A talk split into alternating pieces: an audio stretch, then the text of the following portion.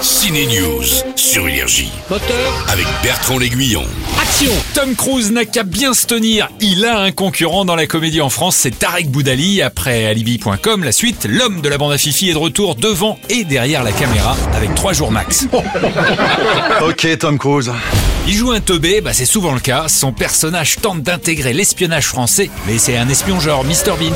Eh merde, il est pas mort le vioque Pour les cascades, Tariq fait vraiment des trucs comme Tom Cruise, comme escalader des gratte-ciel. Dans 30 jours max, sorti en 2019, sa grand-mère se faisait enlever. Alors, qu'est-il arrivé à la mamie Philippe Lachaud et Julien Arrouti, qui remplit le casting, nous confirment que 3 jours max, c'est bien une suite. Euh, c'est une suite euh, directe, bien sûr. Donc 30 jours max, 3 jours max. S'il y en a un autre, bon, bah, ce sera peut-être euh, 3 heures max. S'il y en a encore un autre, peut-être 3 minutes max. Moi qui connais bien l'ex de Tarek, je sais que ce serait cohérent.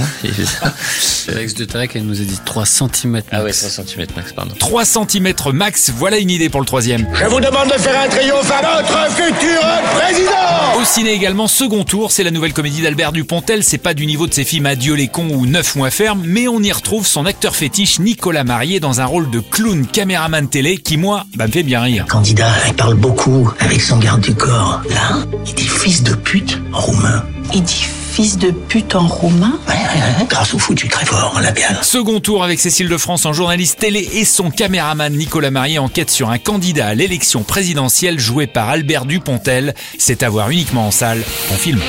Énergie, Ciné News.